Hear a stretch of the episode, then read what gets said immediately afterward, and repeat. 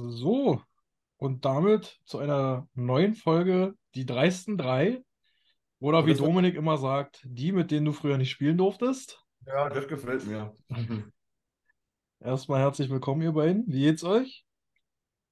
Gut. Gut. Wie war dein Extensions-Termin? Erfolgreich, wie ich sehe. Ja, was sagt er? Wie ist der Bart? Ey, Digga, aber dein Bart wirklich, ich hatte ja auch mal so, kennst du die Fotos von mir mit dem langen Bart? Mhm.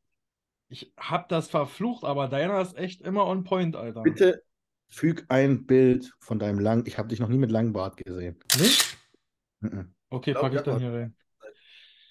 Pack ich dann mal hier rein. Ähm, Ich hatte, ja. ich hatte auch mal so einen langen Bart. So einen Janimon-Bart, weil bei mir ist es nur hier unten gewachsen. Aber Jani Ah, muss das sieht auch immer so ein bisschen weird aus. Na, Entweder Egal. muss er richtig, Was sagst du? Entweder muss er so richtig wachsen oder ab. Wenn man nur so Fluseln hat, das sieht irgendwie immer kacke aus. Scheiße. Ich hatte, so. ich hatte auch einen schönen vollen, aber ich habe den nie so schön gehabt. Machst du auch mit Bartöl und so richtig? Ich darf es gar nicht sagen, wie das ist. Man, ich muss nichts machen. Ich stelle mich in die Dusche, dann werde ich gewaschen von meiner Frau, bekomme mein Bart eingeschmiert mit Pflegeshampoo und danach mit Öl massiert. Und ich muss dann selber glätten mit so einem Kamm und so einem Föhn Ja. und so einem Kram. Das mache ich echt jedes Mal, wenn ich dusche. Sonst ist der, sonst wird er so hart und äh, ja, man kriegt den ja nicht so lange glatt. Also der ist echt eigentlich immer.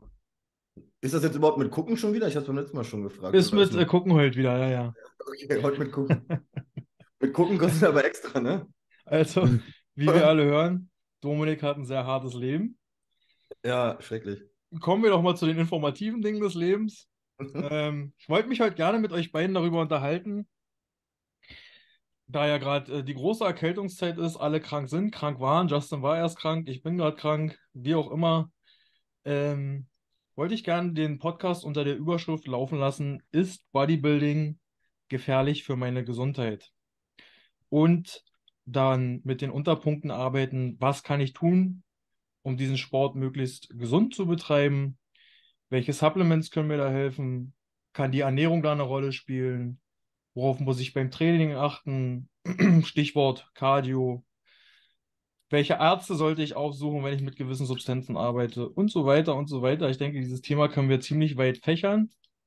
Da ihr ja auch schon, also zumindest Dominik, lange in der Szene unterwegs ist, ähm, würde ich gleich gerne mal anfangen mit dir, Dome. Wie war denn das zu deinen Anfangszeiten äh, äh, vom Bodybuilding, wo du wirklich ins Bodybuilding reingegangen bist? War es da schon so, dass man so wie heute ist, dass man da so viele Health Supplements hatte, dass man auf Blutbilder geguckt hat, dass man äh, sowas schon so exzessiv betrieben hat, wie es heute der Fall ist in meinen Augen? Weil ich schon so alt bin jetzt, oder wie hier? Nee, aber du machst es halt schon eine Spur länger als Justin. Gab es da schon Eiweißpulver, als du noch trainiert hast? Hast du noch das Ähm, nee, Megamaß genommen früher? ich von das Weider? Ja, ja. Ähm, also Health, also Gesundheitssupplemente gab es, ich, wenn ich mir jetzt zurückerinnere, glaube ich, so gut wie gar keine. Ne? Es gab so Zink, Multivitamin, Eiweißpulver, Creavitago, Kreatin. Ich wüsste es jetzt nicht, ich müsste aber auch äh, lügen, weil ich habe mich tatsächlich wahrscheinlich auch am Anfang gar nicht so damit beschäftigt mit der Schiene. Also so Omega-3 gab es auf jeden Fall, die hatte ich schon ziemlich früh drin. Aber ich meine jetzt so Kombiprodukte wie jetzt von Big Zone, Hard Plus, Kidney Plus, HEPA, gab es glaube ich nicht. Also zumindest nicht irgendwie so in der Präsenz, wie sie jetzt heutzutage sind.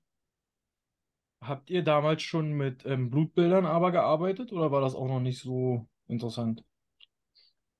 Ähm, also ich habe es tatsächlich gemacht, weil ich glaube ich das Glück hatte, dass ich ja recht, also zumindest als ich dann mit Wettkampf-Bodybuilding angefangen habe, ich habe mir eigentlich direkt zu meinem ersten Wettkampf, was heißt einen Coach geholt. Mein damaliger bester Freund, der Walle, hat ja quasi mich gecoacht und ähm, da haben wir tatsächlich mal Blutbilder gemacht, ja.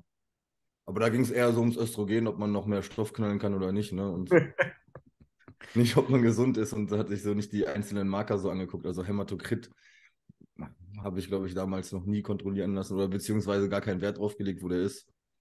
Prolaktin, war das ein Thema bei, dir? Nein, auch nicht von früher. Ist ja bei mir eh kein Thema. Dr. Haltmers funktioniert auch mit 27 Prolaktin. nee, aber tatsächlich nicht. Auch gar Okay. nichts von gehört damals. Nee. Wie war das in deinen Anfängen, Justin? Du bist ja dann schon deutlich eine Spur später gekommen. Ab wann wurde das Thema Gesundheit für dich relevant? Ich glaube, als ich auch mit dem ganzen Enhanced Bodybuilding angefangen habe, da gab es, wenn ich mich nicht irre, schon die Aufklärung von Max und Alex. Wenn ich mich nicht irre, ich bin mir jetzt nicht hundertprozentig sicher, aber ich habe da auch, bevor ich überhaupt angefangen habe, habe ich direkt schon mal ein Blutbild gemacht, um zu gucken, wo ich natural stehe, ob da überhaupt alles in Ordnung ist. Ich habe jetzt kein Herzecho gemacht, nicht geschaut, ob ich irgendwo Tumore habe oder sonst was. Aber ich habe tatsächlich direkt mit dem Blutbild angefangen und habe dann auch zum Ende meiner, meines ersten Cycles auch nochmal ein Blutbild gemacht nach dem Absetzen. Also das hat bei mir direkt damit angefangen, aber liegt einfach daran, dass ich halt ein bisschen später mit dem Sport oder mit dem Enhanced Bodybuilding angefangen habe.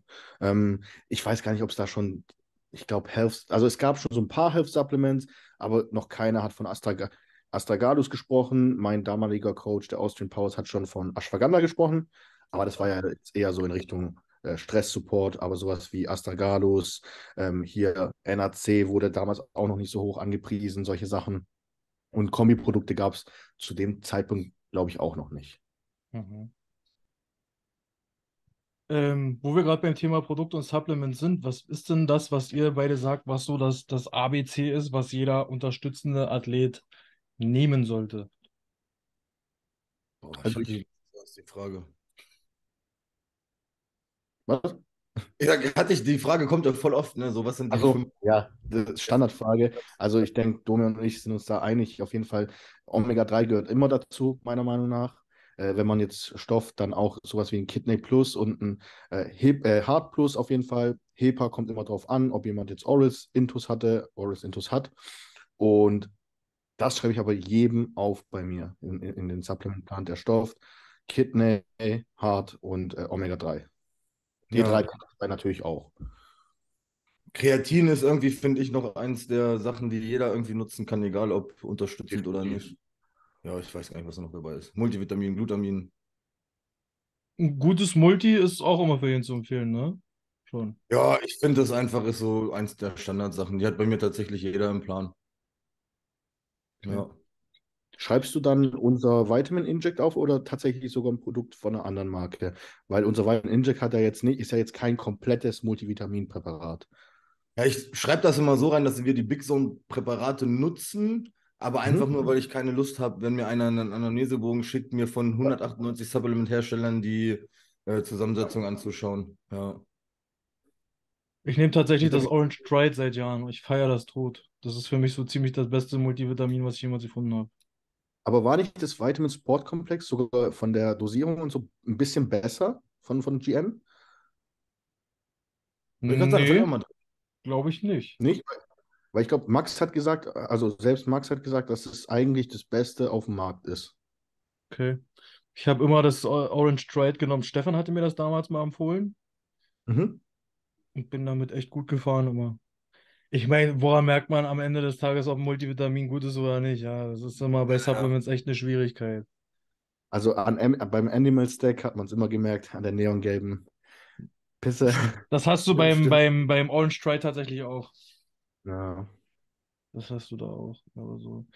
Ja, Omega-3, denke ich, weiß jeder von uns, ähm, was dieses Supplement macht, wofür es gut ist. Jetzt hast du das Kidney Plus genannt. Jetzt, ohne dass wir hier eine große Werbeveranstaltung machen. Das gibt es ja von mehreren Firmen. Das muss ich jetzt nicht nur auf Big, Big Zone beziehen am Ende des Tages. Ähm, was hat das denn aber für eine Wirkung auf den Körper? Was macht denn Kidney Plus? Wer will? Ist ein, achso, ich glaube, noch, also zumindest hast du bei mir nach unten gezeigt. Ich weiß gar nicht, ob wir alle den gleichen Bildschirm sehen. Also bei, bei mir ist Justin unter mir, ja. Achso, Ja, okay. äh, ja. Kidney Plus, sehr gut für die Niere, sorgt dafür, dass die Niere besser spült, mehr spült, man auch dadurch ein bisschen mehr Wasser verliert. Ist jetzt, also wenn ihr jetzt irgendwie über Weihnachten cheatet und denkt, ihr haut euch da jetzt ein bisschen mehr Kidney Plus rein, dann verliert ihr eure, euer Wasser nicht wie so wie ein Diuretiker. Also so funktioniert es nicht. Sorgt einfach dafür, dass die Niere ein bisschen mehr spült. Und gerade wenn ihr jetzt zum Beispiel auch Blutdruckprobleme habt, Blutdruck wirkt sich auf die Niere aus, kann es da auch ein bisschen helfen. Und wir wissen alle, dass ein bisschen zu viel Wasser auch dazu führt, dass Blutdruckprobleme entstehen. Und da kann man dem Ganzen ein bisschen entgegenwirken. Ja, Da sind natürlich noch ein paar andere Sachen mit drin, die einfach alle dafür sorgen, dass die Nierenfunktion angeregt wird, die Niere besser funktioniert und noch besser spült. Simpel und grob gesagt. Jetzt ist ja unsere Generation oder unsere heutige Generation äh, so, dass wir leider an dem Punkt sind, dass wir immer erst handeln, wenn es zu spät ist. Ähm, keine Ahnung. Bestes Beispiel, äh, weiß ich nicht, ich bin krank, ich fange jetzt an, Multivitamin zu essen. Mhm. Ähm, prinzipiell ist es doch aber so, wenn wir Enhanced-Athleten sind, dass wir nicht erst auf den Punkt warten sollten, dass was verrutscht, sondern dass wir diese Supplements äh, präventiv nutzen sollten, richtig? Okay, das wollte ich nur noch mal dem, dem Nicken. Bei manchen, Ja. bei manchen Sachen sage ich es irgendwie immer, das so zu sehen wie mit dem Hustensaft. Ich meine, wenn man im Sommer keinen Hustensaft hat, dann trinke ich auch nicht die ganze Zeit Hustensaft. Aber ich sage mal, die Erfahrungswerte, die man hat als Coach, so wie Justin das gesagt hat, Hepa, Hart und das Kidney, wenn man jetzt anfängt zu unterstützen, dann ja. Ich schreibe jetzt aber meinen Naturalathleten zum Beispiel die Sachen nicht auf. Selbst bei einem Naturalathleten kann ja mal der Leberwert ein bisschen erhöht sein, einfach durch die sportliche oder körperliche Aktivität. Der muss sich jetzt nicht sofort ein Hepa Plus reinknallen, damit die Leberwerte wieder in Range sind. Ähm, gibt ja auch drei verschiedene und der Gamma-GT ist ja eigentlich der, der den Zustand beschreibt und die anderen geben ja eher darüber, ob da viel arbeiten muss oder ob da gerade viel ähm, ja, Vorgänge in der Leber passieren. Ne? Aber bei unterstützenden Athleten kann man es eigentlich so, auf, so, so sagen, auf jeden Fall. Okay. Was haltet ihr von. Kokumin? Ganz kurz, Ja. zum Präventiven will ich kurz noch was sagen. Ähm, viele, die so zum Beispiel jetzt krank werden, sagen auch, ja, ich fahre jetzt mein Vitamin D3 hoch, ich nehme jetzt 20.000 Einheiten. Bringt euch nicht viel, ist ein Speicherhormon, das heißt, ihr müsstet schon vorsorgen. Aber was ich gemerkt habe, ist tatsächlich, wenn man krank wird, äh, dass man, wenn man Vitamin C hochdosiert, Glutamin hochdosiert, das kann schon der, den, den Heilungsprozess äh, beschleunigen. Bei Vitamin C muss ich ganz ehrlich sagen, habe ich gemerkt, dass es wesentlich potenter ist, wenn man es äh, über einen Tropf gibt, also intravenös. Ja, ja, auf jeden Fall, aber kriegt ja nicht jeder zu Hause hin, ne? Ja.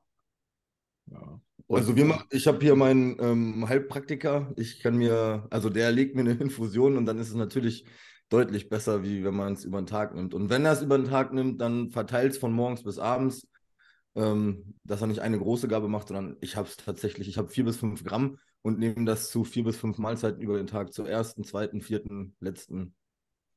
Ja. Manuel Bauer hatte auch mal so ein Stack, wenn einer krank wird, das ist herrlich. Mal- habe ich gesehen. Auch ein Gramm Vitamin C alle zwei Stunden und wenn dann hat er, was hat er mir gesagt? Wenn es auf den Magen geht, ist gut, dann wird es. Ich denke, so, Ja, ich wollte mir den sogar abspeichern, weil ich letztens auch so ein bisschen gekränkelt habe. Aber das war doch auch noch mit Glutathion und alles, aber es hilft. Ja. Es hilft. Man muss wirklich sagen, Manu Ja. ist, was Supplements angeht, ein absoluter Freak und auch immer mein erster Anlaufpunkt, wenn ich da irgendwelche Fragen habe. Ey, Ja. du kannst den letzten Reishi-Pilz aus irgendeinem Wald aus Uganda finden und der sagt, ja, ich schon genommen. Macht so und so. Das ist echt. ja, witzig, mit dem habe ich heute geschrieben irgendwie kurz. Ja. Der ist super, ja, mit dem habe ich auch noch viel Kontakt. Mhm. Ähm, ja, was ich gefragt hatte davor war, ähm, was ihr von Kokumin zum Beispiel haltet. Ich finde es voll super. Ich habe es heute erst ähm, einen Athleten aufgeschrieben. Kokumin in Verbindung mit unserem ähm, Joint Protect, also mit einem guten Kollagen, wirkt bei mir Wunder bei äh, Gelenk und Entzündungen im Körper. Also bei mir hilft super. Ich habe mir die ganze Prep, äh, ich weiß jetzt nicht, was, der, ich glaube 500 Milligramm ist die normale Dosierungsempfehlung. Ich habe zwei Gramm genommen, habe es einfach viermal täglich genommen mit dem Joint Protect zusammen und ich habe sämtliche Schmerzen, die ich in der Schulter und in den Ellbogenentzündungen hatte, waren bei mir weg damit. Hast jeden Tag so viel genommen?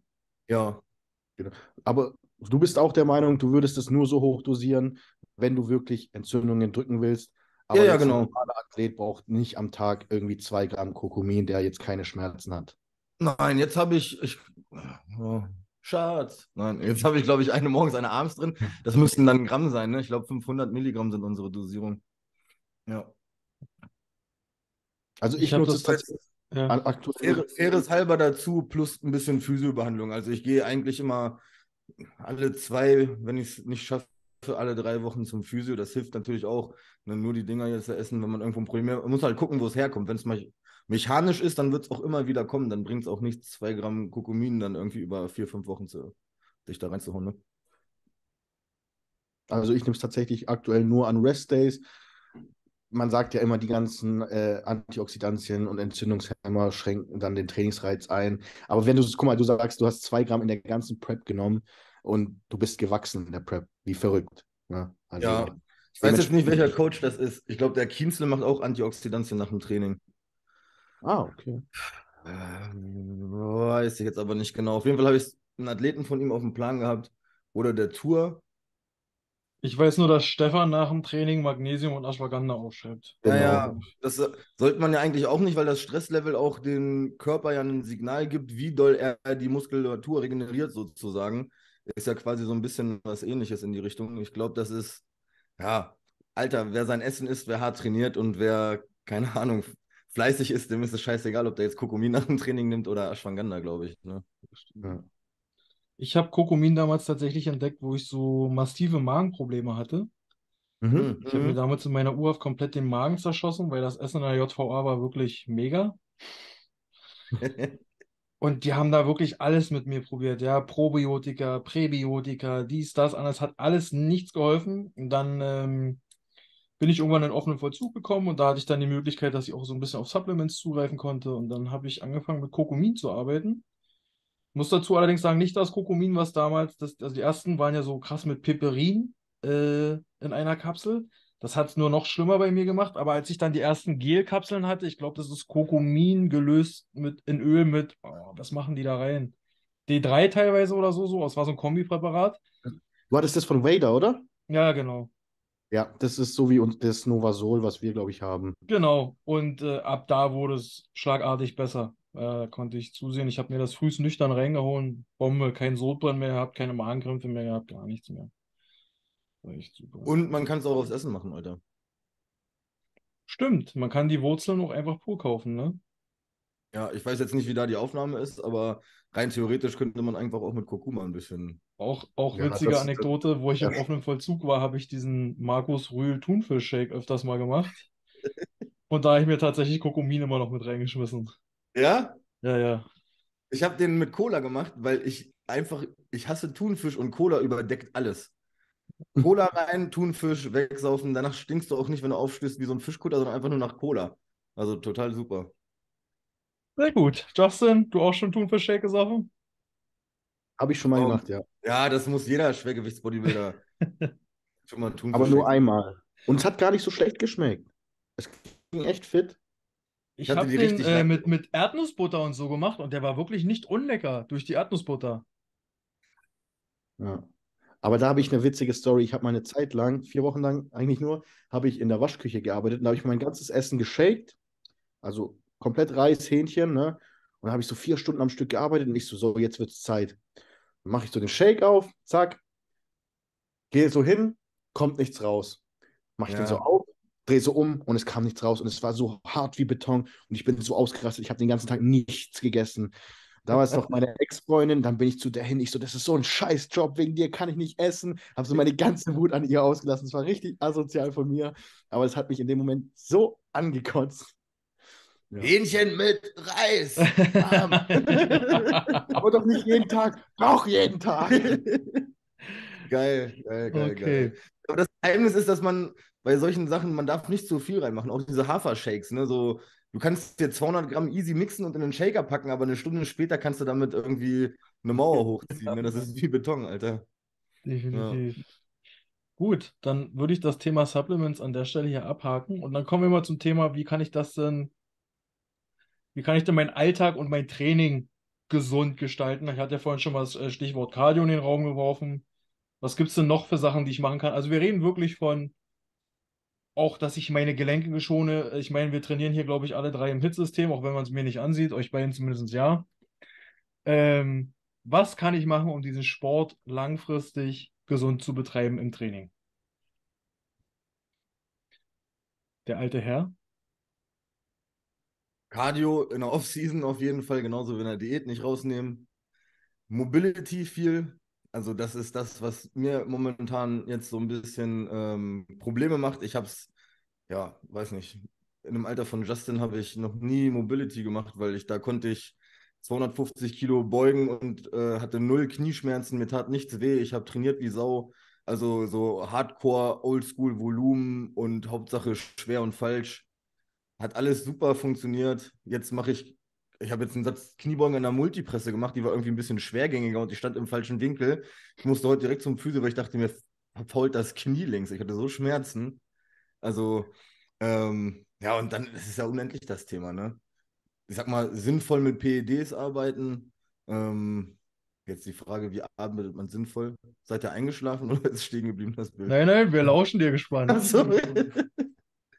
ähm, ja, Also wir, wir konzentrieren uns jetzt erstmal nur auf den, auf den äh, äh, Trainingspunkt, was wir da machen können und gehen dann nach und nach die ganzen Punkte weiter durch. Ähm, dann habe ich einen, also rein theoretisch würde man ja denken, HIT-Training, das Training mit schweren Gewichten müsste jetzt erstmal für die Gelenke und für die Sehnen und alles schädlicher sein wie, sage ich mal, ein Volumentraining. Würde ich jetzt so, wäre mein erster Ansatz. Ähm, ich habe es jetzt schon von meinem Physio und auch von ganz, ganz vielen anderen Physios gehört, die den ähnlichen Ansatz haben, auch schon von vielen Athleten, die vorher sehr, sehr volumenlastig trainiert haben, dass die gerade so, sage ich mal, Entzündungssachen im Knien, Ellbogen, Schultern deutlich weniger haben mit einem HIT-Training. So, jetzt denke ich, kommt das von zwei Punkten. Zum einen bringt man den Leuten beim HIT bei, so genau wie möglich zu trainieren, also nicht abzufälschen, optimalen Winkel für die Muskulatur zu treffen. Und zum anderen ist ja der Gesamtload am Ende des Tages deutlich geringer, der auf den Körper einwirkt, wie bei einem Volumentraining. Also wenn ich jetzt 10 mal 100 Kilo mache, habe ich eine Tonne bewegt. Aber wenn ich jetzt einen Topsatz mit 200 mache und einen Backup mit 150, dann habe ich äh, 350 Kilo bewegt und habe da insgesamt dann eher weniger Gesamtlast, die jetzt meine, mein mechanisches System im Körper belastet. Also von daher denke ich, am Training soll's, macht das, glaube ich, keinen großen Unterschied. Ich bin der Verfechter von, dass Mobility und Physio wahrscheinlich, was Training angeht, eines der wichtigsten Sachen ist, neben einer optimalen Ausführung. Jetzt kann man Bench Warren gleich hier irgendwie reinschmeißen. Der hat trainiert wie Sau und hat sich noch nie im Training verletzt, sondern beim Einkaufen und beim Reiten. Also nicht mehr einkaufen gehen und keine Pferde reiten und Mobility machen.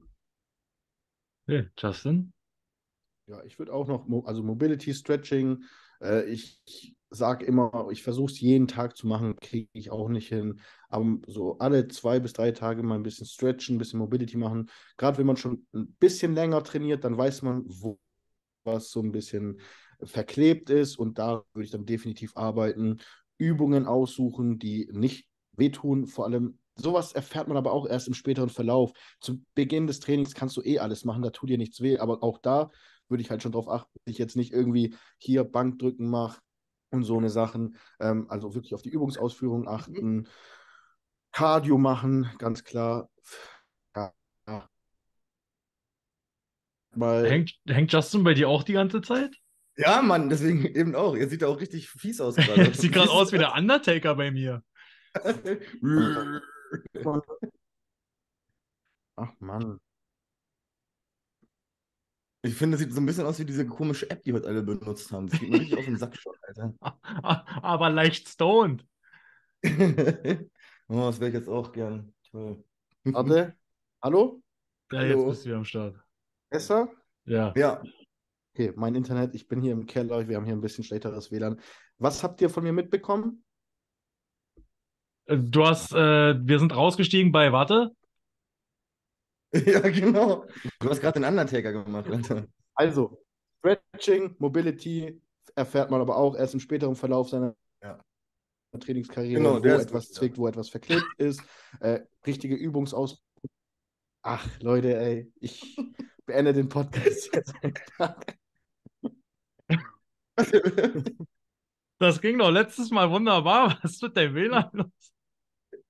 Ja, ich weiß nicht. Vielleicht schaut mein Vater gerade Schmuddelfilm, ich weiß auch nicht. Auf jeden Fall nicht hier oben Bankdrücken machen, ja. Da sollte man darauf achten, dass man schon von vornherein versucht, die richtige Übungsausführung ähm, zu machen.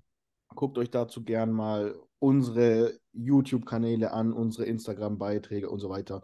Äh, was gibt es noch? Physio natürlich. Und ja, im Grunde Cardio noch dazu nehmen. Genau, so kann man dann trainieren. Warum ist Cardio so wichtig? Fürs Das Herz. Herz-Kreislauf-System, ne? Was ist los? Ich habe schon was Ah, gesagt. Du hast, ja. oder Nee, nee, er kriegt gerade So. wieder sein Essen gereicht. Guck mal. Ich dachte, der guckt mich an.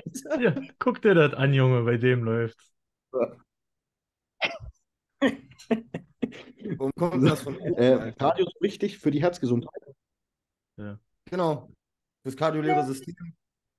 Für die Herzgesundheit eigentlich. Durchblutung ist auch gut für die Insulinsensitivität äh, am Morgen und ich finde es selber einfach mega geil, weil ich dabei abschalten kann und so ein bisschen Ja, am Morgen so, das ist meine Routine, ich brauche das, bin ich ehrlich. Ähm, Ich hasse es aber. Ich habe die ganze Zeit Angst, dass ich Wovor hast du Angst? dass ich äh, eine schlechte Verbindung habe. Nein, nein, nein, nein, alles gut, du bist wieder da. Oh Mann. Äh, Man- okay. Das wird auf jeden Fall ein, ein sehr witziger Podcast. Was ist denn da hinten bei dir gerade los, Dome? Das war ein Hund. Ach so. Hier geht heute alles drunter und drüber. Ähm, weil du gerade gesagt hast, Kohlenhydrateaufnahme, das hatten wir vorhin bei den Supplements irgendwie vergessen. Mittlerweile Hunde- arbeitet ja jeder mit einem GDA. Ist das auch was, äh, ähm, was einfach nur etwas, ähm, wie soll ich sagen, optimiert, ein, ein, ein Ablauf optimiert oder auch etwas, was äh, gesundheitliche Benefits hat? Auch Beides. gesundheitlich, genau. Aber wir wissen alle, okay, damals haben halt die Jungs Unmengen an Insulin geschossen, aber prinzipiell ist es beides. Ja, es gibt bestimmt eine Menge Athleten, die kein GDA benutzen, kein Metformin oder sonstiges und trotzdem extremst massiv sind, aber halt einfach für die Insulinsensitivität, dass du wirklich auf die Kohlenhydrate anspringst und keiner hat Bock auf Diabetes. Ja, und gerade wenn man jetzt zum Beispiel Wachstumshormone nutzt, da verschlechtert sich die Insulinsensitivität, wenn man länger in der Off-Season ist. Man will ja zum Beispiel so lange Muskeln aufbauen wie nur möglich. Und das funktioniert eben, wenn die Insulinsensitivität oben bleibt.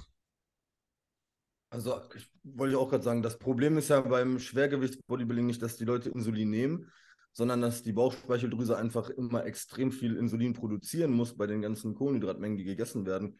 Und sei es jetzt ein GDA, ähm, sei es Metformin, wenn man da jetzt so Produkte nehmen kann, die quasi der Bauchspeicheldrüse dabei hilft, die ein bisschen zu entlasten, dann ist das auf jeden Fall für ähm, die Gesundheit förderlich und das GDA auch für den ganzen Sport förderlich, genau wie Metformin. Also umso besser du die Kohlenhydrate verarbeiten kannst, umso besser kannst du es ja auch umsetzen.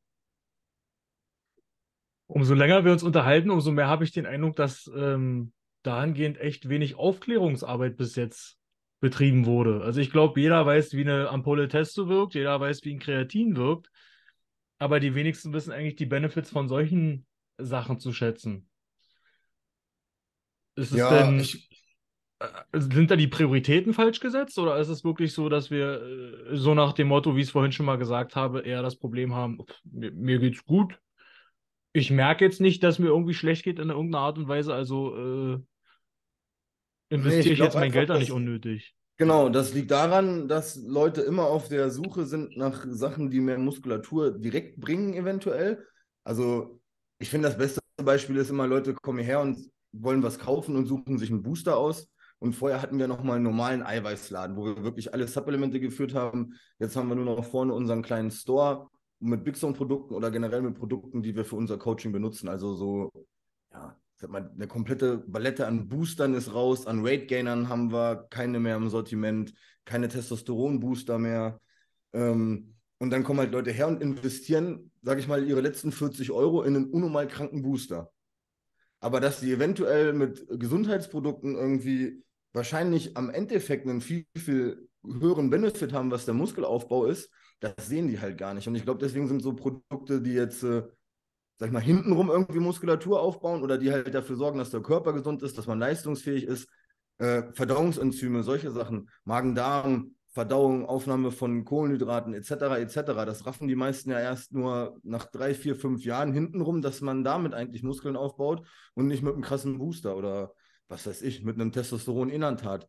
Dann knallen sie sich halt lieber Testodeka und Insulin und was weiß ich rein, anstatt sich mal zu überlegen, was gibt es denn noch für die Gesundheit, was man machen kann, damit der Körper überhaupt läuft. Sag ich mal, Telmisartan, Metformin, diese ganzen Geschichten und so. Da hast du ganz unbewusst äh, schon wieder ein, ein neues Thema eröffnet, was ich äh, gar nicht auf dem Schirm hatte, wo du aber auch recht hast, ist halt Verdauung und Magen-Darm-Trakt, ne? Ist also auch sehr, sehr wichtig. Gar, aber ich bin eigentlich völlig blöde, weil mich dieses Thema dauerhaft betrifft, aber hat es nicht auf dem Schirm. Ähm, meistens ist ja der Magen-Darm-Trakt der, der, der, die Wurzel des allen von vielen Übeln, sagt man ja immer. Ja. Und auch da, was, was können wir denn da machen, um unseren Magen-Darm-Trakt äh, quasi zu festigen? Was haben wir denn da für Möglichkeiten? Justin? Bin ich wieder da? Du bist die ganze Zeit da. nicht, okay, ich habe gerade gar nicht verstanden, was Dome erzählt hat, leider. Ich weiß nicht, Ach was so, mit meinem Internet ist. Also ich habe nur so ein bisschen Metformin, Telmisartan. Einfach ein gesunder Körper funktioniert besser als ein ungesunder. Äh, ich will dazu noch kurz was sagen. Das Problem ist, wie, wie, wie Ben, du schon hast, hast ja schon gesagt, man merkt nicht, wenn es einem schlecht geht, man merkt nicht sofort, ob eine Insulinsensitivität schlechter ist. Und ähm, diese Systemat, auch bei so damals diese ganzen Hardcore-Booster, wenn man den reingeschmissen hat, also ich konnte danach stundenlang nichts essen und nicht schlafen. 100% Regeneration Boah, und Appetit kennt, ihr, könnt ihr euch noch diesen After Crush erinnern? So nach, also das, das Schlimme kam Mhm. erst nach dem Training. Ja, ja. völlig sinnfrei. Ja. Und allgemein auch so eine systematische Belastung, wenn man jetzt was Schlechtes essen geht, wenn man da jetzt keine Enzyme nimmt, dann liegt dir das im Magen meistens. Und wie gesagt, diese systematische Belastung ist einfach extrem hoch und dann wächst der Körper einfach nicht so gut. Und Äh, auch die genau. Entzündungen. Meine Frage an dich war gerade, dass der Dome ganz un unbewusst noch ein wichtiges Thema in meinen Augen angesprochen hat, nämlich die Verdauung. Mhm. Und da wollte ich einfach, dass du mal deinen dein, dein Input dazu lieferst, zu sagen, wie können wir denn die Verdauung fixen? Wie können wir den Magen-Darm-Trakt an sich gesund halten? Schieß los.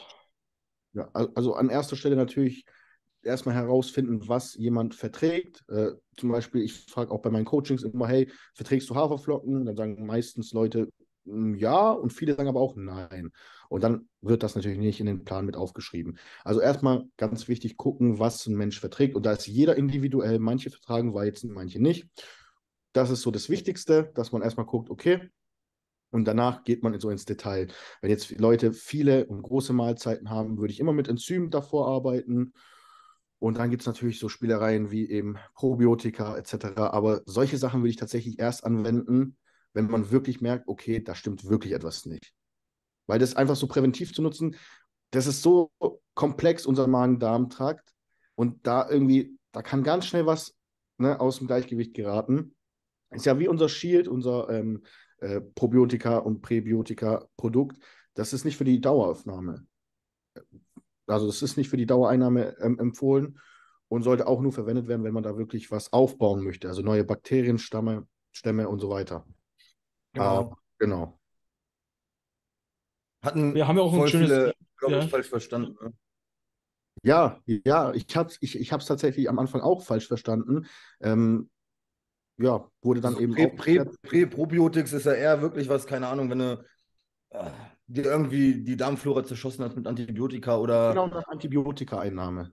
zum Beispiel sowas. Ne? Das macht man vielleicht ein, zwei Mal im Jahr und dann hat sich das eigentlich auch wieder gegessen. Ne? Also du hast ja auch Lebensmittel, Joghurt und was weiß ich, die auch die ganzen Bakterien enthalten. Aber das sind wirklich Sachen, die man einmal benutzt, so wie du sagst. Genau richtig. Und was Wunder hilft, ist nach jeder Mahlzeit, vor allem wenn es größere Mahlzeiten sind, mal so fünf bis zehn Minuten laufen gehen. Ja. Ja, das war auch noch ein Punkt. Ich wollte auch sagen, das hilft mir.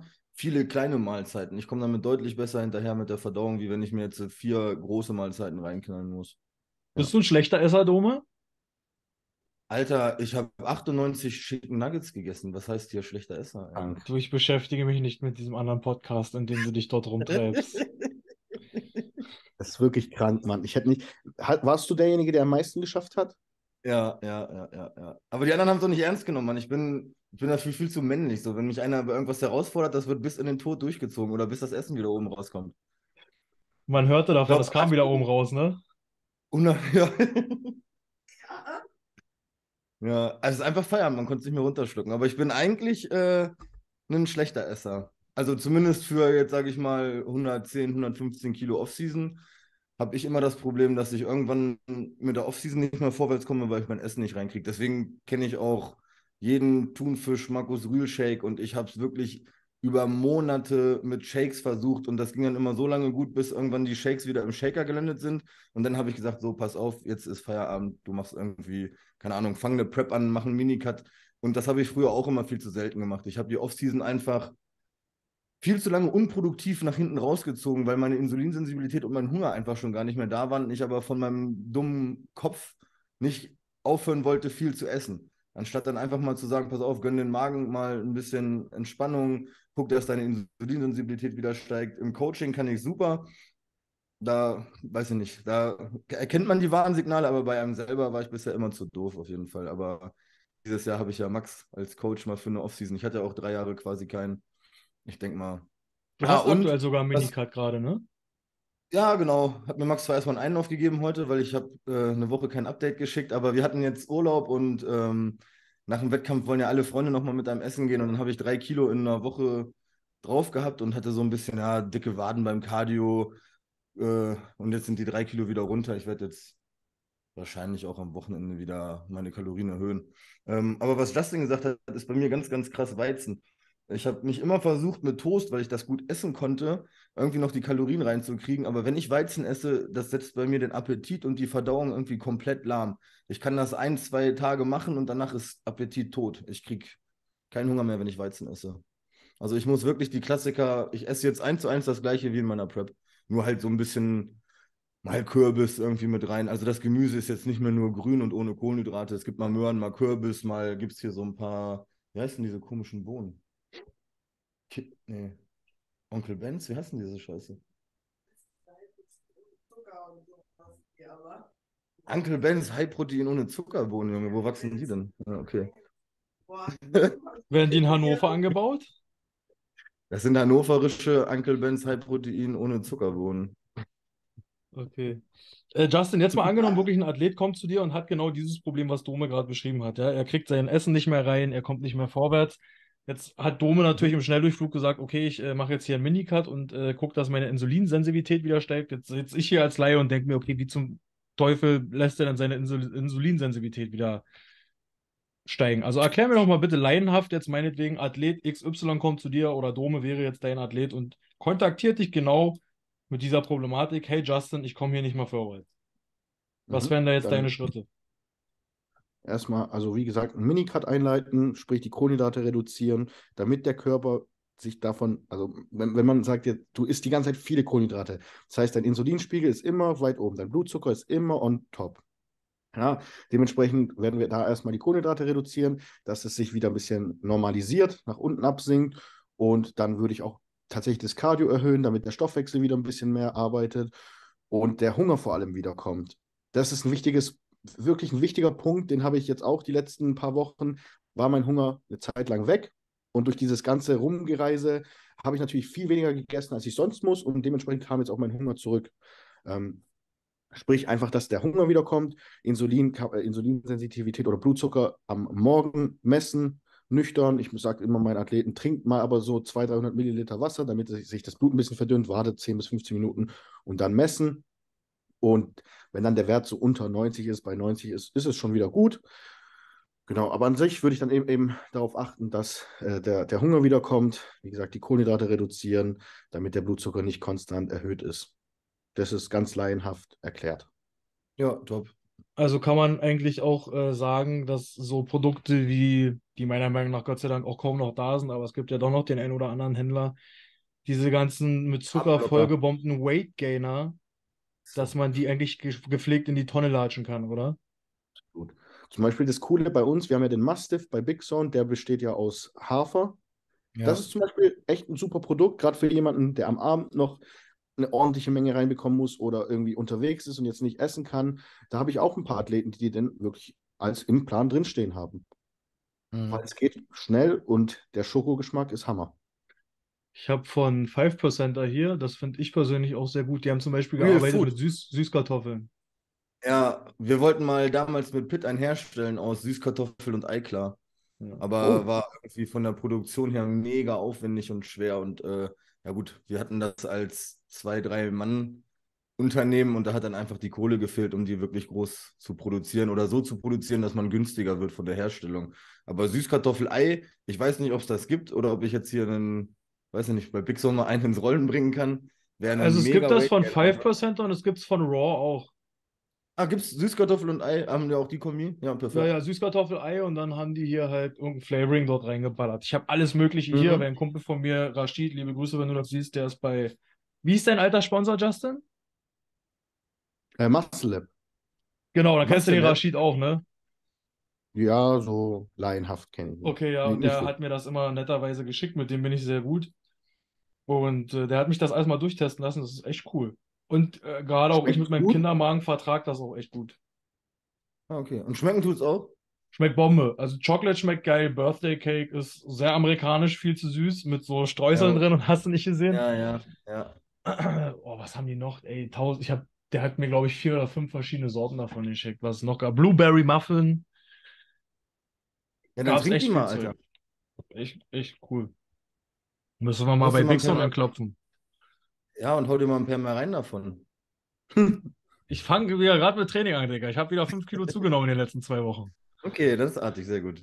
Bin, ich, bin, ich bin wieder dran. Ja, ich war ein bisschen, ein bisschen im Stress. Ja, du musst es jetzt erstmal coachen die ganze Zeit, was da nur auf Reisen und so. Ey, Du weißt, es ist nicht leicht, Profis auf die Nee, Bühne zu nee. stellen. Ja, und dann hast du auch noch Justin dabei, der nur im Weg rumsteht, ey. Dann auch noch seine Flüge verpasst. Flüge, ja, Flüge. Ich glaube, das ist auch der Grund, warum Max keinen Rückflug gebucht hat aus Thailand, ja, weil es hat eh nicht geklappt. Der will einfach gar nicht wiederkommen, Dicker. Wenn der hier Nachrichten von uns aus Deutschland kriegt, sind die meistens nicht so toll. Wir haben gestern Mhm. nebenbei mal erfahren, dass unsere komplette äh, Weihnachtskollektion, die wir geplant hatten, an Hoodies und äh, Jogginghosen verkackt wurde, weil dort im kompletten Stoff ein Webfehler drin war.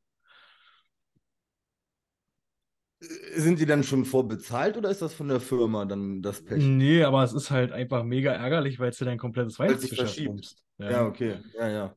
Einfach todesstressig und jetzt müssen wir hier, jetzt haben wir so eine Hayakiri-Aktion gemacht und nächste Woche muss ich hier Justin einfliegen lassen und den mal schnell durchshooten mit den Klamotten. Alles nicht so einfach. Gut, wo wir gerade beim Thema nutzlose Produkte sind wie Weight Gainer, gibt es denn da noch mehr Sachen, wo ihr sagt, da wird einfach, also mir fällt da jetzt gleich spontan, das erzähle ich euch sofort, ein Produkt ein, was meine Freundin sich besorgt hat von der tollen Firma Life Plus. Hm. Äh, dort gibt es einen Kohlenhydrate-Blocker. Geil, ich habe es gerade eben zwischendurch einmal kurz gesagt, weil ich dachte, das wolltest du sagen. Carbblocker. Mhm. Ja, da gibt es einen Carb-Blocker, der, deren Inhaltsstoffe sind eigentlich nur Kidneybohnen, wenn ich es richtig gelesen habe. Und äh, man wird jetzt nicht mehr fett, weil man jetzt für 80 Euro Tabletten frisst von äh, die die Carbs blocken. Gibt es denn da noch so mehr Produkte, wo ihr sagt, das ist einfach Verarsche am Kunden, was man dort macht? Und Beef-Protein. echt, Also ja? reines, ja wahrscheinlich reines Kollagen, kann der Körper nicht wirklich mit was anfangen, ne? Okay. War mal voll in Mode. Ich hatte das mal, oder wir hatten mal für 5000 Euro Carnivore. Kennt das noch wer von äh, Kai Green damals? Ja, ja. Geschmeckt wie die letzte Rotze und dann hat es eigentlich auch null gebracht, weil es halt einfach nur Kollageneiweiß ist, ne, was der Körper null verarbeiten kann. Also das ist auf jeden Fall Müll. Ansonsten wollte ich eben gerade sagen, es gibt eigentlich, finde ich, für fast jedes Supplement, weil wahrscheinlich kommen jetzt so Sachen wie Testosteronbooster, ähm, aber da finde ich, ganz ehrlich, gibt es da eine Verwendbarkeit für. Ne? Es ist halt nur die Sache, wie es den Leuten angedreht wird, ist halt scheiße. Ne? Du brauchst jetzt einen 25-Jährigen, der regelmäßig Sport macht, keinen Testosteronbooster verkaufen. Aber wenn jetzt, sage ich mal, ein Anfang oder Ende 50-Jähriger kommt, der jetzt anfängt mit Sport, da könnte man auf jeden Fall mal versuchen, mit einem Testosteronbooster zu arbeiten, dass der natürliche Testosteronhaushalt wieder steigt. Ne? Und die Libido verbessert sich auch. Das habe ich auch schon gehört. Ja, Wie ist Oder das mit weiß solchen nicht. Geschichten wie dieses Ekto Ektosteron oder wie das heißt, dieser Spinatextrakt, den es dort gibt? E-Seed. E-Seed. Wie, Ja. wie, wie, heißt, wie spricht man das aus? ja, Testosteron, ich weiß es auch nicht, Mann. ich glaube, da gibt es nur Studien zu wirklich bezogen auf Pflanzen, dass die Pflanzen gewachsen sind, wenn ich mich nicht irre. Ich weiß es nicht. Aber ich weiß auf jeden Fall, dass es auch Schrott ist. Also für Weiß Menschen. genau, ist auf jeden Fall Schrott, aber wo dieser Hype herkommt, weiß ich auch gar nicht. Das muss er irgendwann mal ins Rollen gebracht haben. Hat das mal irgendwer verkauft als Testosteronbooster, irgendeine Firma? Oder? 100 Pro. Ich glaube, ich habe mal mit Max drüber gesprochen, dass das irgendwie in Bezug Anabol auf Pflanzen wirkt. Okay. Also ich kann mich Aber- tatsächlich daran erinnern, wo ich damals noch bei GN kam, war, ich war ja da der Athletenbetreuer und dieses Produkt kam.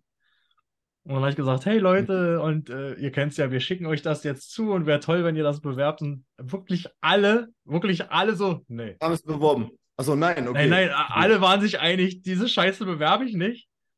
Und Ja. dann hatte ich einen riesen Trouble mit diesem Chef damals, mit dem äh, habe ich dann telefoniert. Ich sage, ey, äh, die bewerben das nicht. Und der ist im Viereck gesprungen und das ist doch so toll und das ist doch so schön und das ist doch hier und dies und das. Und es waren sich aber alle einig, es ist einfach nur Müll und wollten ihr Gesicht nicht dafür hergeben. ja, aber das finde ich stark. Ist gut. Gott sei Dank war es damals so, ja. Das ist so. Das ist auch so eine Sache, die ich sehr schade finde, dass ich zum Beispiel weiß, dass bei manchen äh, Herstellern wirklich Druck vom Abfüller da dahinter ist oder vom, vom, vom Sponsor in dem Moment, dass du dort Mhm. jeden Schnulli bewerben musst. Ja. Ich kann es nicht von anderen sagen. Big Sound ist jetzt, also ich habe davor immer alle abgelehnt, weil klingt jetzt voll behindert, aber ich habe davor Big Zone Produkte genutzt. Ich habe die hier im Laden und man kriegt ja zwischendurch Anfragen und für mich war dann halt einfach genau aus dem Grund, ich wollte nichts bewerben, was ich selber nicht nutze. Deswegen kann ich gar nicht sagen. Ich habe es nur gerade, wann war Schatzis Haare machen. Ähm, und da war es dann auch bei der, ja, Inessa kann man ja sagen, war es dann auch Thema, dass andere ähm, Supplement-Hersteller wirklich vorher eine Story gemacht haben wollen, wie die ein Produkt bewerben und wenn das nicht okay ist, dann wird nochmal gesagt, nee, sag mal hier das und das oder da musst du das aber sagen und äh, das finde ich halt bei uns eigentlich so angenehm, weil ich glaube, das kommt auf jeden Fall, also ich bin jetzt seit zweieinhalb Monaten da, ich kann einfach total real sein und kann genau so bewerben, wie ich es möchte. Und wenn ich es nicht bewerben möchte, dann lasse ich es vielleicht mal aus, aber ich werde dazu auf jeden Fall nicht angehalten, du musst jetzt sagen, das Produkt ist so toll und halt das mal fünf Sekunden in die Kamera. Und dann, keine Ahnung, mach mal deine Haare nach hinten, zeig deine Brüste und dann dreh dich im Kreis. Ja, also ich glaube, Big Son ist da schon ziemlich real, was so die Vermarktung von den Produkten angeht. Und eigentlich wüsste ich jetzt auch kein Produkt, wo ich, ähm, nee, wüsste jetzt auch kein Produkt, was ich nicht irgendwie immer mal in Athleten einbauen kann. Ne? Also das Bohr Plus, klar, für unterstützte Athleten nichts, aber gerade für Naturalathleten, Bohr hat noch eine positive Wirkung auf die Gelenke. Ähm, in der THT von... Was sagst du? In der THT kann man es auch anwenden, hm. tatsächlich. Ja, in der THT bei Frauen super, bei ähm, wenn die Periode kriegen, da sind die Beschwerden auf jeden Fall deutlich geringer. Mhm. Ja, also von daher kann ich dazu gar nichts sagen, ob das bei Kann ich bestätigen, ist. meine Beschwerden sind wesentlich geringer seitdem ich Bohr nehme. Das Blut ist nicht mehr so doll, ne? Doch, aber es tut nicht mehr so weh. Vor allem bist du wieder erträglich in der Phase. Das war ja sonst immer schlimm in deinen Tagen. Ja, du hast es ja miterlebt in Alicante, wie ich einen auf den Sack gegangen bin. Okay. Hey, das war auf Ben, meine ich, Mann. Kommen schon Schuhe von der Seite geflogen, oder? ja, Stinkefinger. ja, ja. Herrlich. Ähm, wie war denn das, wo ihr das erste Mal euren, euren Arzt, euren Hausarzt oder wen auch immer damit kontaktiert hat, dass ihr jetzt quasi dort mit Medikamenten arbeitet? Ähm, ist man euch da offen entgegengetreten oder habt ihr eher den Eindruck, dass Ärzte so sich komplett verschließen davor in Deutschland und sagen, boah, nee, Schmutz, hör sofort auf damit, nimm das sofort raus? Ähm, das bringt dir gar nichts. Auch kleine Geschichte von mir dazu. Ich hatte da damals mal eine Unterhaltung mit einem ähm, Chirurgen, und da ging es um eine Brust-OP und da habe ich ihn einfach gefragt, sag mal, kann man nicht einfach nach der OP mit HGH und IGF-1 ein bisschen reingehen, um die Heilung zu beschleunigen? Und er so, nein, auf gar keinen Fall und voll der Müll und machen Sie das bloß nicht. Aber alles, was ich über diese Sache weiß, sagt mir, es wäre ein Benefit gewesen. Ist es auch. Also, ich weiß nicht, ob man es hier öffentlich sagen kann. Ich hatte ein paar Athleten, die sich was abgerissen haben, die waren beim Rich und der hat den jetzt nicht geraten dazu, aber die haben halt gesagt, ich fahre gerade HGH und keine Ahnung, neben Testo. Und der hat gesagt, lass auf jeden Fall alles drin, das ist deutlich besser für die Heilung. Hm. Ist es ja, auch. Auf jeden Fall. Also selbst bei einer Gyno-OP hatten wir das schon oft, dass die, dass die, also ich denke mal, eine Gyno-OP, da wird der Arzt irgendwann dahinter kommen, warum kommen hier immer muskulöse Typen, die sich die Brustdrüsen entfernen lassen wollen. Und vielleicht beschäftigt sich dann der damit ein bisschen. Und selbst da habe ich schon oft von den Chirurgen dann gehört, dass die geraten haben, gerade so Sachen wie Testosteron, HGH drin zu lassen. Und manche hatten sogar von Peptiden eine Ahnung, wo Athleten dann gefragt haben, hier könnte ich nicht TB500 oder PBC nehmen. Und da haben die gesagt, ja, das geht auf jeden Fall. Also hast du die Erfahrung gemacht, dass die Ärzte da schon sehr äh, offen sind, was das angeht? Beides. Also Hausärzte katastrophal, wenn es jetzt hier so um Thema, ich nehme Testosteron, dann, keine Ahnung, dir fallen die Eier ab, in zwei Tagen fällst du tot um und du kriegst nie wieder Kinder. Ähm, Endokrinologe hat mich gefragt, warum ich einen erhöhten Testosteronwert habe. Also ich sag, ich habe ihm gesagt, ich nehme Testosteron und wollte, ähm, ach, wie heißt denn hier die Untersuchung ab 30? Prostata. Äh, Prostata. Prostata. Ja, und bei der ersten, bei dem ich war, da bin ich auch nie wieder hin, weil der war so dämlich. Der wusste nicht, dass man, wenn man Testosteron nimmt, einen hohen Testosteronwert hat. Und er hat mich das echt gefragt. Und dann sagt er so, Sie haben doch einen hohen Testosteronwert, aber ich dachte, Sie nehmen Testosteron. Ich sag so, ja. Ja, aber da haben sie doch gar keine eigene Produktion. Ich sage, eventuell nicht, aber ich habe doch trotzdem einen hohen Wert, weil ich fühle mir das doch extern zu. Sag mal, willst du mich gerade veräppeln oder was? Also, teilweise das ist richtig wie sehr die hinter Mond wohnen, ne? Ja, und ich habe da auch eine Theorie, beziehungsweise ich hatte dann zum Schluss mal einen richtig guten Sportmediziner, wo ich auch noch regelmäßig hingehe, beziehungsweise, also wenn ich was machen möchte, hingehe. Und der hat gesagt, man muss sich das vorstellen, man macht halt sein Medizinstudium und danach bist du Hausarzt. So, dann kommen Oma, Opa hin und die haben, keine Ahnung, Husten, Schnupfen, Fieber, dann verschreibt er denen was. Aber sobald irgendwas spezifisch in eine Richtung geht, überweist er ja quasi zu einem Spezialisten. Das heißt, wenn da jetzt ein gebrochener Arm ist, dann sagt er ja nicht so, oh, äh, ja, keine Ahnung, ich renke Ihnen das ein, sondern dann überweist er dich zu jemandem, der sich um gebrochenen Arm kümmert. Wenn jemand mit ähm, einem erhöhten Östradiolwert kommt, dann überweist er einen zum Endokrinologen. Und die haben dann teilweise einfach gar nicht so die Ahnung. Es geht ja schon los, dass die einen bei einem erhöhten Kreatininwert ganz oft zum Nephrologen überweisen, obwohl der Athlet halt sagt, ja, ich mache viel Sport, keine Ahnung, ich habe vor zwei Tagen Beine trainiert. Ähm, ich glaube, da fehlt dann einfach, wenn die sich nicht selbst in die Richtung beschäftigen, das Wissen. Und ich glaube, das ist aber auch wie bei einem Kfz-Mechatroniker. Also ich bin Kfz-Meister, ich habe das beim Bund gelernt, ich habe mich danach nie wieder damit beschäftigt. Wenn jetzt was am Auto ist, dann sage ich auch so, ja, Schatz, ich rufe, also Moppel ist unser Werkstattchef, ich rufe Moppel an, wir bringen das Auto dahin. Ich weiß, es ist kaputt und ich weiß, das ist nicht gut, aber ich habe gar keine Peilung mehr, was ich machen soll. Ne? Und bei den Ärzten ist es, glaube ich, auch einfach so. Wenn du einen hast, der sich damit beschäftigt, einen Sportmediziner, dann ist das meistens was Gutes und dann kann man mit denen auch offen drüber reden. Ähm, die machen dann auch ganz oft bei mir zum Beispiel Werte über die Kasse mal abgerechnet mit, die man nicht selber mit angeben muss. Aber wenn du so einen allgemeinen Wald- und Wiesenarzt hast, der alte Omas irgendwie Voltaren verschreibt, dann hat er meistens keine Peilung von nichts. Wie hast du das erlebt, Justin? Also ich hatte hier jetzt, wo ich herkomme, hatte ich einen jüngeren Arzt, der hat erst sein Studium beendet, war dementsprechend auch jünger, wie gesagt, und hat mich da auch tatsächlich, der hat zwar gesagt, ey, ich finde es nicht gut, dass du das machst, aber äh, ich will zumindest drüber schauen, dass du gesund bleibst. Ich kann dir da bei den Blutbildern helfen. Ich verschreibe dir aber nichts. Das ist natürlich immer so, ne? Und war da sehr offen, aber kannte sich überhaupt nicht aus. So, was jetzt welche Stoffe machen, das musste ich ihm so ein bisschen erklären. Hat gereicht für das, was ich wissen wollte. Hat mich aber nie irgendwie schlecht oder dumm angemacht, du, du verreckst jetzt oder sonst was. Das war tatsächlich sehr entspannt. Und jetzt habe ich einen neuen Arzt oben im, im Norden. Und das war ein sehr, sehr cooles Gespräch, weil ich ihm das alles erklärt habe, was ich mache. Ich habe ihm erklärt, warum ich Metformin nehme, warum ich Telmisartan nehme, was mir Insulin, exogenes Insulin bringt und dies, das. Und am Ende hat er gesagt, weißt du, ich fand das Gespräch gerade wirklich, wirklich schön. Ich danke dir von Herzen für dieses Gespräch. Und dann Aber komm nie wieder her. hat er gesagt, ist ja auch, es wird nie jemand, ich weiß nicht, ob wir das drin lassen können, der so, wenn du was brauchst, gib einfach Bescheid. wir haben ja nicht gesagt, welcher Arzt. Ja, Der kann ja schon im genau. Ruhestand sein. Ja. Ja, eben. Der, der, ist, der ist schon wieder abgetreten, der, ist, der, der arbeitet nicht mehr. Und es war einfach mega cool, weil er, das war aber wirklich ein sehr, ich dachte, das war ein sehr, das, der war grauhaarig, das war ein sehr alter Arzt. Und ich dachte Mhm. so, das wird jetzt richtig stressig. Und der hat es, der hat einfach gemerkt, dass ich mich damit auskenne und es mit Kopf mache. Und der so, verdienst du damit dein Geld? Ich so, ja. Und dann hat er mich so rausgebracht. Ich mache so meinen Schlüssel, blinkt der AMG auf, der so, aha, gutes Geld. läuft schon. Läuft schon. Und dann Ja, hat er das auch verstanden. Und Das finde ich schön, wenn da einfach nicht direkt äh, die Pistole auf die Brust gelegt wird und gesagt wird, hey, das ist total ungesund. Ähm, wenn man sich da selber mit auskennt und da auch mit dem Arzt mal ein bisschen drüber spricht, wenn er so offen ist, kann man, denke ich, da auch ein gutes Verhältnis aufbauen. Das, das war eine wirklich tolle Erfahrung und da bin ich auch dankbar für. Genau. Ansonsten äh, war ich bisher nur beim ähm, äh, äh, äh, Herzecho, ganz normal. Und sonst. Ah, okay. Genau. Ich mache immer einmal im Jahr mache ich es komplett hier mit Mammographie, Kardiologe, Langzeit, EKG, äh, etc. etc. Ja. Ja, mache ich auch. Ist das was, Dome, Ah, okay. was du auch wirklich jedem unterstützenden Athleten erraten würdest? Dein Herz zu checken, deine Lunge zu checken, dein.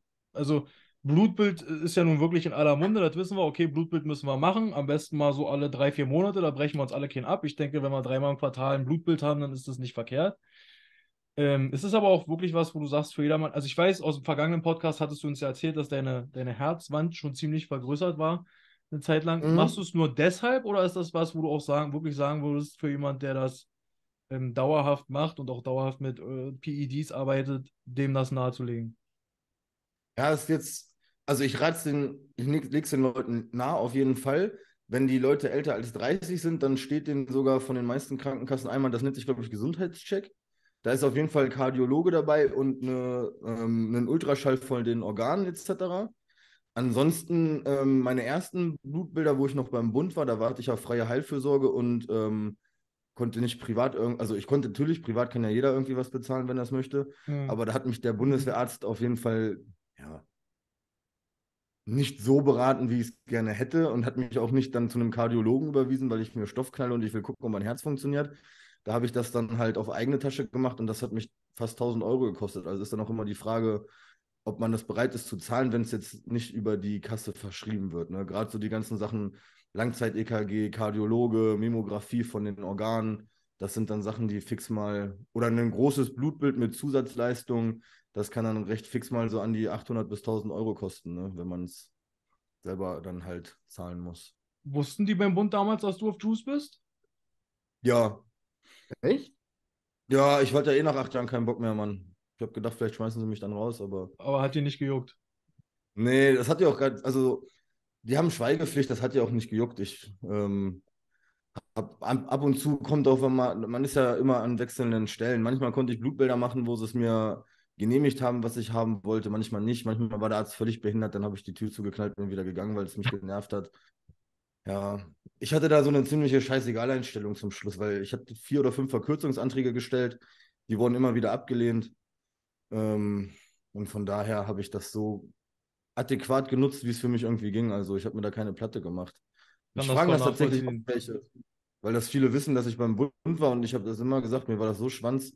Ich bin dann hin und habe gesagt, hier, ich nehme Testosteron, ich würde mich gerne kontrollieren lassen. Und dann entweder hat er gesagt ja oder nein. Und wenn er nein gesagt hat, mir auf den Sack gegangen ist, habe ich mich umgedreht bin gegangen. Wie bist du dann damals da rausgekommen? Du bist ja frühzeitig rausgekommen. Ja, genau. Es ging dann irgendwann, ähm, ja, habe ich Depressionen gekriegt, wie das dann so ist, wenn man unglücklich ist. Und äh, habe mich dann in Betreuung gegeben und wurde dann als nicht dienstfähig geschrieben. Und KZH bis dann ist- DZE. Genau, Dienstunfähigkeitsverfahren, das dauert dann bei der Bundeswehr alles ein bisschen länger. Und dann war ich zweieinhalb, drei Jahre krankgeschrieben und dann bin ich frühzeitig in den BFD. Das-? Okay, dann habe ich noch ein Thema, was ich gerne mit euch besprechen würde. Ähm, was mir aufgefallen ist, in den letzten Jahren ist Deutschland ja zum Thema TRT schon offener geworden. Wie ist eure Meinung dazu, dass jetzt auch wirklich ähm, Ärzte die Möglichkeit haben, Patienten Testosteron zu verschreiben? Finde ich gut. Ja, ich finde es gut, aber ich habe es noch nicht mitgekriegt, dass das besser geworden ist irgendwie in Deutschland. Also Nicht? ich habe ich hab 40-jährige Leute, die mir auf Insta schreiben, mein Wert ist sowas von unter Referenz, aber der hat mir nichts verschrieben. Dann fragen die mich, was soll ich machen? Dann sage ich, muss zum nächsten Arzt. Was soll ich denn machen? Also ich muss sagen, hier in das Berlin kriege ich es mit. Hier sind die echt sehr locker, was dieses Thema angeht. Ich denke, krass. Großstädte sind da entspannter.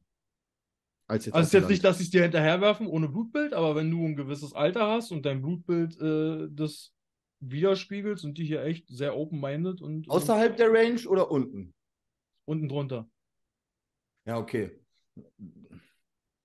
Also ich finde, wenn man einen Wert von 2,4 hat und ich glaube, der geht bei 2,4 los, ist es auch für mich schon ein Grund, eine THT zu machen. Auch aus gesundheitlichen Gründen im Alter. Ich meine, eine Testosteronunterproduktion ist auf jeden Fall genauso, also weiß ich nicht genauso schädlich, aber ist auch schädlich für den Körper.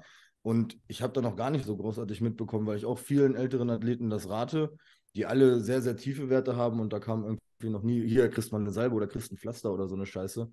Ja. Das bringt natürlich nichts. Ne? Also bringt wirklich, wir haben das mal durchexerziert, der Wert ist vielleicht um 0,2 gestiegen, nachdem er sich irgendwie einen Monat mit so einer Salbe eingeschmiert hat. Ne? Ich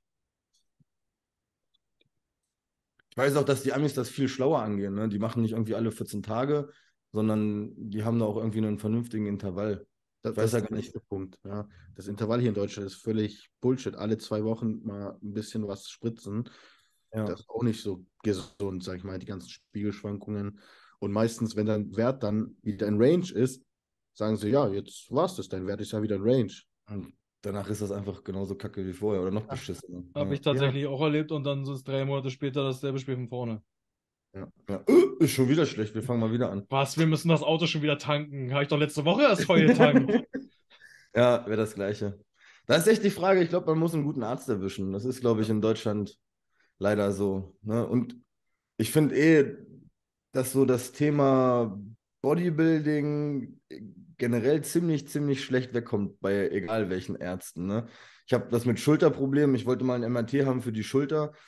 Da war dann immer nur die Antwort, dann müssen sie aufhören mit Bodybuilding. Und dann hab, oder ich hatte das bei meiner Hausärztin, das habe ich gewechselt wegen Knieschmerzen. Ich wollte eine Physiotherapie-Behandlung haben oder Physiostunden, weil ich Knieschmerzen habe. So, dann bin ich in die Praxis, habt ihr das gesagt? Oh ja, sie machen Bodybuilding. Erstmal nett, dass es auffällt. Und ähm, ja, meinen Sie nicht, dass das vom schweren Training kommt? Und ich sage so, das kommt ganz bestimmt vom schweren Training. Ja, nee, dann machen Sie auch mal drei Wochen trainingsfrei und vielleicht ist es dann wieder besser. Ich sage, höchstwahrscheinlich wäre es dann sogar besser, wenn ich drei Wochen kein Training mache. Ich sage, aber man verdient ja auch drei Wochen kein Geld. Ich sage, wäre ich jetzt ein Fliesenleger und ich hätte Rückenschmerzen und dann würden Sie mir auch sagen, arbeiten Sie mal drei Monate nicht oder was wollen Sie jetzt jemandem erzählen, der halt mit dem Sport das Geld verdient? Und da habe ich mich so mit der äh, angelegt, dass ich jetzt den Hausarzt dann gewechselt habe, weil es mir einfach zu doof war, mich da so rund machen zu lassen, dass ich aufhören soll mit meiner Arbeit, damit irgendwie was wieder gut wird. Ich meine, wenn ich jetzt Alkohol saufe, da hingehe und katastrophale Leberwerte habe, da sagt sie ja auch nicht, ja, hören Sie mal auf mit Saufen und kommen Sie in drei Monaten wieder, dann wird mir ja auch irgendwie geholfen. Oder wenn, was weiß ich, ne, also Bodybuilding ist irgendwie hier so ein schwarzes Tuch in Deutschland. Das fuckt mich mega ab bei Ärzten. Das ist so ein richtig scheiß Thema bei mir. Da muss ich sagen, ich hatte echt positive Erfahrungen. Also ich bin auch mit Knieproblemen damals zum Arzt, der hat es auch sehr positiv aufgenommen, hat mich direkt weiter verschrieben zum nächsten und auch als ich einen MRT-Termin hatte, das ging alles klar bei mir. Also ist krass, dass du da leider so negative Erfahrungen machen musstest. Bist Aber, du privat jetzt? Nee. Nee, nee, ich war bei einem ganz normalen, ähm, aber der war einfach offen. Der war selber halt Sportler, der hat Fußball gespielt, der Arzt hier. Ja, Und okay. dementsprechend, ne, wenn du sagst, ja, ich, ich liebe den Sport, ich mache den super ambitioniert, aber es kommt halt immer drauf an. Ja. Ich hatte sogar beim Schulterspezialisten für Sportler, da hat er einen MRT gemacht und ich hatte, ah, da war der, die Sehne so ein bisschen verkalkt, man hat drauf was erkannt. Und anstatt dass der mich nochmal weitergeschickt hat, ähm, das war ein Ultraschall und da hatte man irgendwie eine Verkalkung oder einen an, ja, ich weiß nicht, wie man es nennen soll, eine Sehnenverkalkung gesehen. Mhm. Ähm, und da war auch, da habe ich mit ihm diskutiert, dass er mich zum MRT schickt, weil ich wissen wollte, was das ist. Und er hat auch nur gesagt, ja, das wird ja nicht besser, wenn sie weiter trainieren. Oh, doch, Denk da mir ich, so, da hatte ich auch, äh, ich hatte mit dem linken Knie, ich habe da eine Patelladysplasie, also meine Patella ist verformt. Und da war ich auch beim Röntgen und er hat gesagt, ja, ihr Knie ist, das, da war ich frische 18, 18,5 so rum. Hat er auch gesagt, ja, da, da bilden sich schon, die, die Knorpel sind schon am Arsch und ganz schlimm, wenn du so weiter trainierst, kannst du in zwei Jahren nicht mehr laufen. Ja, jetzt bin ich 24, bin, trainiere schwerer als je zuvor in meinem ganzen Leben und mir geht's super. Ich habe kein bisschen Schmerzen. Ich musste einfach meine ganzen Sachen aufdehnen, mein Hüftbeuger, mein Gluteus und so weiter. Und Ja. hier, da ist das alles verschwunden. Also Muss ich tatsächlich manche- auch ja. eine Geschichte erzählen, wo ich meinen ähm, zweiten Bandscheibenvorfall hatte. Hatte ich dort auch einen Arzt, der gesagt hat, vergessen Sie diesen Sport, machen Sie was anderes. Gehen Sie nochmal zum Yoga.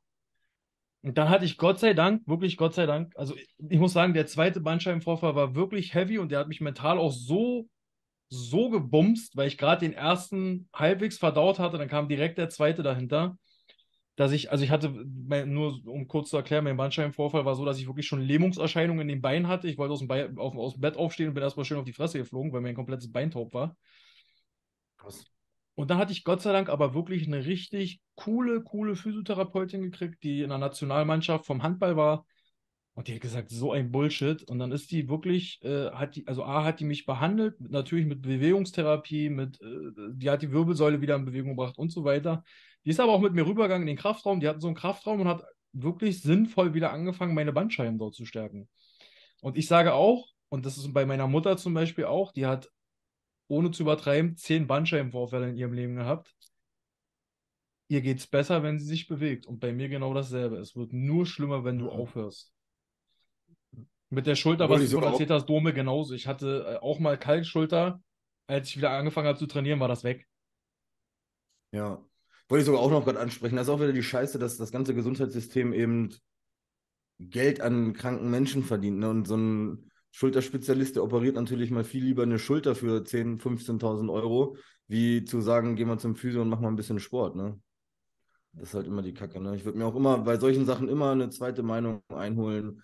Und das, egal ob es jetzt Knie, Schulter, Bandscheibe, immer irgendwie nochmal zu ein, zwei Physios und versuchen mit Mobility, Krafttraining erstmal dran zu arbeiten, bevor man sich jetzt irgendwie operieren lässt oder so. Dann habe ich noch eine äh, Frage an euch. Und zwar hatte Justin letztens eine sehr interessante Frage in seinem, in seinem, in seinem Fragensticker-Katalog. Den habe ich mir heute mal geklaut und hier mit hergebracht. Findet ihr, also es ist ja in anderen Ländern, in der Türkei kriegst du ja Stoff in der Apotheke, in, in Alicante haben wir es gesehen, in Bukarest habe ich es gesehen. Findet ihr, dass man Stoff legalisieren sollte? Ich finde ja. Ich auch. Und jetzt begründen Also wir nicht, das weil ich mir legal. Ja, genau. Nicht, weil ich mir jetzt legal Stoff kaufen will, sondern weil ich mir einfach denke, man legalisiert Alkohol, man legalisiert Zigaretten, man legalisiert jetzt Gras in ganz vielen Ländern. Und jeder ist erwachsen und kann sich doch kaufen und spritzen, was er möchte, solange wie man damit keinem anderen schadet. Und der Aspekt, der dann viele sagen, ja, aber das Gesundheitssystem. Dann schließt jeden McDonalds für Leute, die mehr wie 20% Körperfett haben. Dann müsste man beim Einkaufen auch kontrollieren, dass fette Menschen sich keine Süßigkeiten kaufen können. Also damit kann man auf jeden Fall nicht argumentieren, finde ich.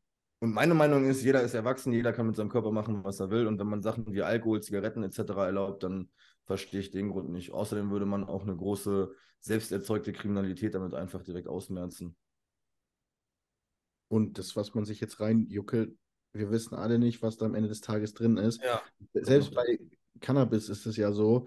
Und Ja. es wäre einfach viel kontrollierter. Natürlich sollte es auch kontrolliert sein, an wen das verkauft wird, vielleicht.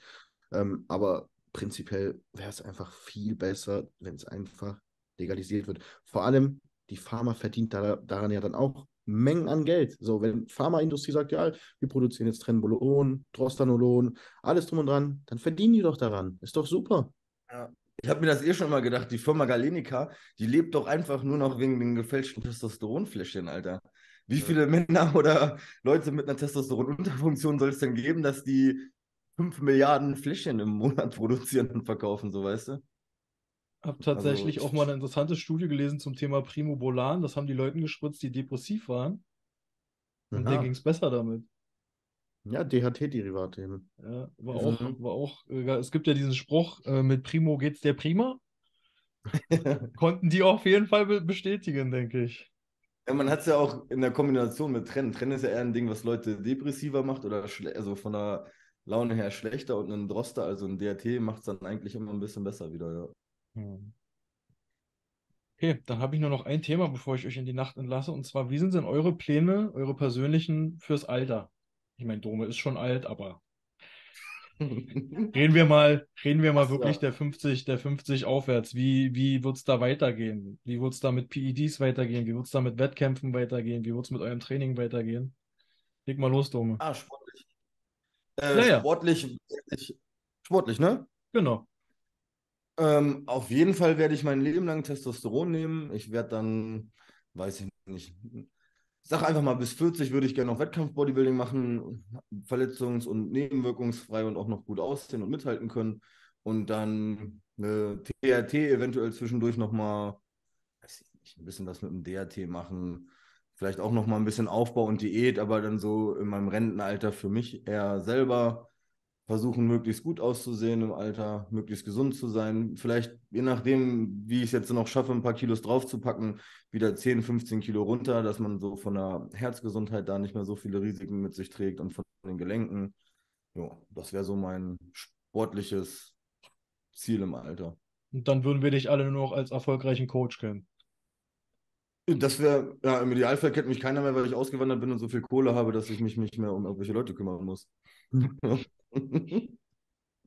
Sehr gut. Justin? Ja. Bei mir ist es ja auch so, ich habe ja gesagt, dass ich bis 30 Wettkampf-Bodybuilding machen möchte, aber äh, je nachdem, wie es jetzt in den nächsten Jahren vorangeht, denke ich, dass ich ein bisschen länger noch den Sport machen werde. Ich habe das Ziel irgendwie, oder ich, ich visualisiere das immer wieder, dass ich irgendwann zum Olympia will. Das kann ich jetzt mit meinen 24 Jahren noch nicht sagen, ob das auch passieren wird, wir- wirklich realistisch, aber wenn ich so weit komme, dann mache ich den Sport auf jeden Fall noch einen Ticken länger. Aber mit 40 ist dann definitiv Feierabend. Ich werde auch mein ganzes, ich habe mich damit angefreundet, ich werde mein ganzes Leben lang Testosteron spritzen. Ist doch geil, mit 50 einen Testo-Level von einem 20-Jährigen zu haben, sage ich jedes Mal. Ein bisschen HGH als Anti-Aging. Ja. Und auch solche Dinge wie Telmisartan oder Metformin weiterhin nutzen. Metformin hilft auch bei Anti-Aging-Zwecken und auch bei HDL, LDL-Cholesterin-Problemen und so weiter.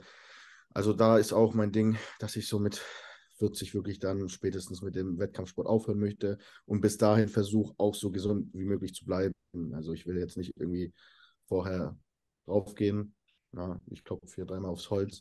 Das ist das Wichtigste. Genau.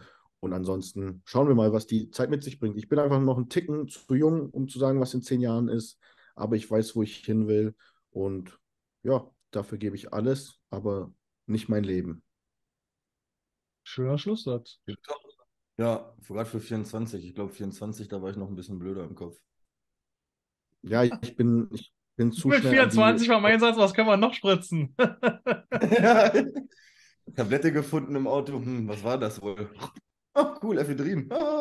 Ah. HGH ist günstig. 24 Einheiten tut nicht mehr so doll weh. Ja, nee, das hast du echt gut gesagt. Okay, Ja, cool. nee, Dann würde ich ist mit wirklich diesem, So. ja, Ja, nee, ist wirklich so. Das war Okay. meine Antwort. dann äh, würde ich doch mit diesem wunderschönen Satz einfach den Podcast hier beenden. Ich denke, wir drei sind uns alle einig, man kann diesen Sport gesund betreiben. Ich denke, wir drei sind uns auch alle einig, wenn es ums Thema Gift geht, dass die Dosis das Gift macht am Ende des Tages.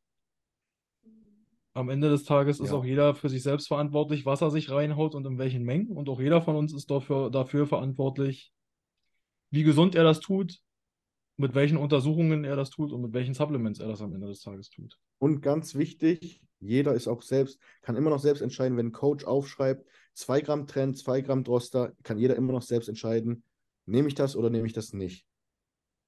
Und es gibt solche Coaches. Ich hörte davon. Okay, Jungs, ey, dann wünsche ich euch einen schönen Abend. Ich danke euch für eure Zeit. Und äh, wir sehen uns wieder, wenn es heißt, die dreisten drei oder die, mit denen ihr früher nicht spielen durftet. Der gefällt mir besser. Haut rein. gut. Ciao.